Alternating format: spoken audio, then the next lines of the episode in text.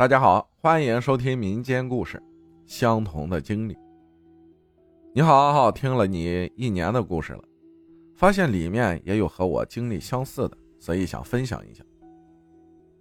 在我上技校时是住校生，只有周末回家。在这件事情第一次发生的时候是春天，真的困扰了我很久很久。那个周末，我照常回家，晚上洗漱睡觉，我做了一个梦，梦见一个很高很大的黑影和我说了一通话，可我怎么也听不清楚。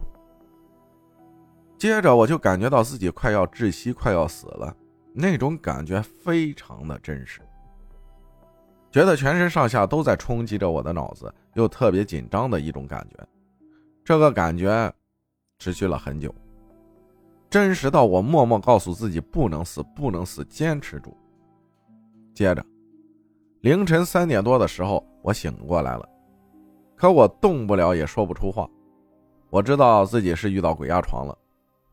不知道过了多久，我又睡着了。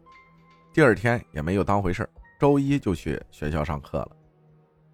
可是第二个星期的周末，我回家睡觉时又做了同样的梦，同样的鬼压床。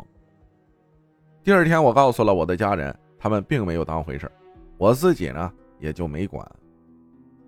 可是第三个星期、第四个星期、第五个星期、第六个星期，只要我回家睡觉，就会噩梦后伴随着窒息的感觉，快要死掉的紧张感，然后醒来鬼压床。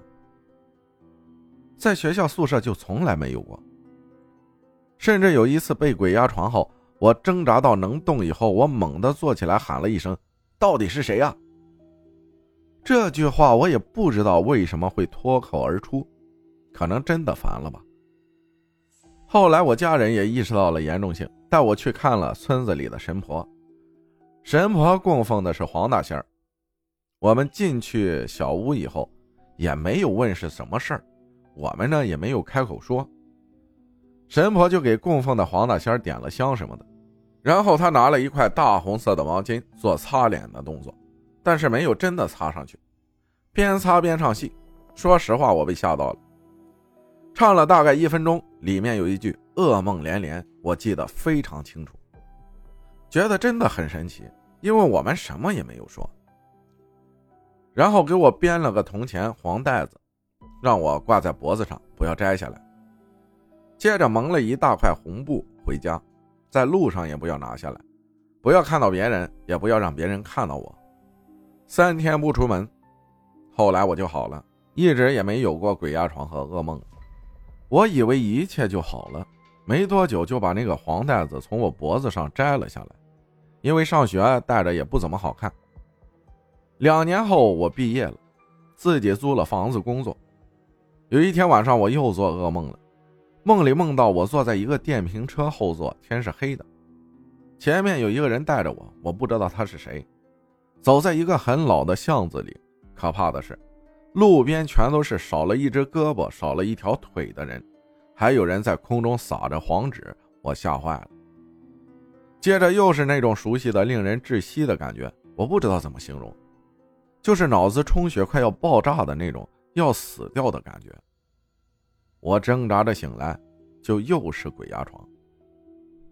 这一次我并没有害怕，因为已经太多次了。第二天告诉了我妈妈，又是去找神婆看。神婆说是我奶奶那边的一个死去的人跟着我到了这里，然后又是喝了一些纸灰水，还是带着有铜钱的黄色小袋子，之后也没有恐怖的梦了。只是偶尔会鬼压床，大概三四个月或五六个月会有一次那种感觉。后来我又因为工作换了一个租的地方。有一天晚上我睡觉，凌晨莫名其妙醒了，因为我睡觉很死的，基本上一觉到天亮。我醒了过来又是鬼压床，因为总是做噩梦鬼压床，我也习惯了开台灯睡觉。我睁开眼睛，朦朦胧胧的。我看到了让我现在想起来都害怕的场景。我看到在我床尾靠左边墙的位置站了一个女人，长头发，我看不清他的脸。我看到以后立刻闭上了眼睛，我心跳加速，非常害怕。我想喊又说不出话来，我也动不了，我死死的闭着眼睛。不知道过了多久，我睡着了。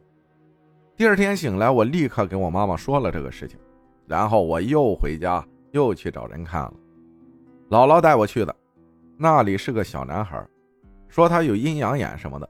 去了他家后，他说是个女的，给了我一面镜子，好像是铜的，让我挂在我的房间里。然后一直到现在接近半年了，就再也没有鬼压床过了。我也希望不要再有了。我的故事讲完了。感谢悠悠分享的故事，谢谢大家的收听，我是阿浩，咱们下集再见。